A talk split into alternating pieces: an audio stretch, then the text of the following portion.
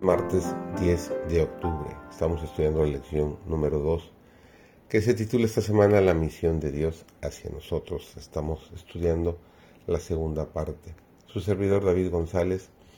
Nuestro título del estudio de hoy es El Evangelio Eterno, el mensaje de la misión.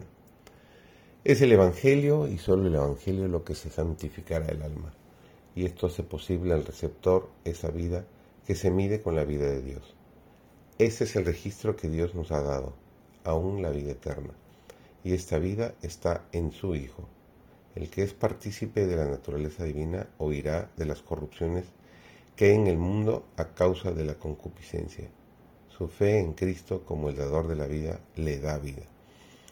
Estas cosas os he escrito a vosotros que creéis en el nombre del Hijo de Dios, para que sepáis que tenéis tenéis vida eterna y para que creáis en el nombre del Hijo de Dios.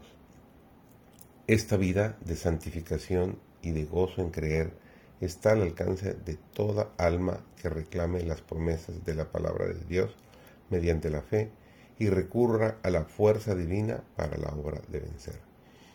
El que gana almas es sabio, nos dice Proverbios, el capítulo 11, el versículo 30. Los entendidos resplandecerán como el resplandor del firmamento, y los que enseñan la justicia a la multitud como las estrellas a perpetua eternidad, nos dice Daniel, capítulo 12, el versículo 3.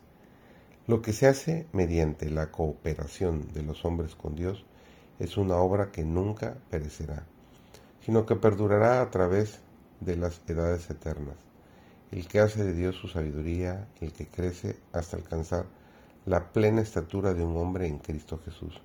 Se presentará ante los reyes, ante los amados, llamados grandes hombres del mundo, y manifestará las alabanzas de aquel que lo ha llamado de las tinieblas a su luz admirable. Hemos de ser obreros diligentes. Un hombre ocioso es una criatura miserable. Pero ¿qué excusa puede ofrecerse por la holgazanería en la gran obra que Cristo dio su vida para realizar? Las facultades espirituales dejan de existir si no se las ejercita, y es el designio satánico que ellas perezcan. Todo el cielo se haya activamente empeñado en la obra de preparar a un pueblo para la segunda venida de Cristo a nuestro mundo y coadjutores somos de Dios. El fin de todas las cosas es inminente. Ahora es la oportunidad de trabajar. La noche viene cuando nadie puede trabajar, nos dice San Juan capítulo 9, el versículo 4. Debemos proclamar a Cristo y a este crucificado, preparando así el camino para cuando aparece por segunda vez. Unidos al gran Maestro, obrero, seguida al Redentor abnegado en su peregrinación de amor sobre la tierra. El mismo Jesús que caminó con sus discípulos, que les enseñó en la tierra, que trabajó y sufrió en su naturaleza humana, está con nosotros en su poder divino. Esta es, está a nuestra derecha para ayudarnos en cualquier emergencia.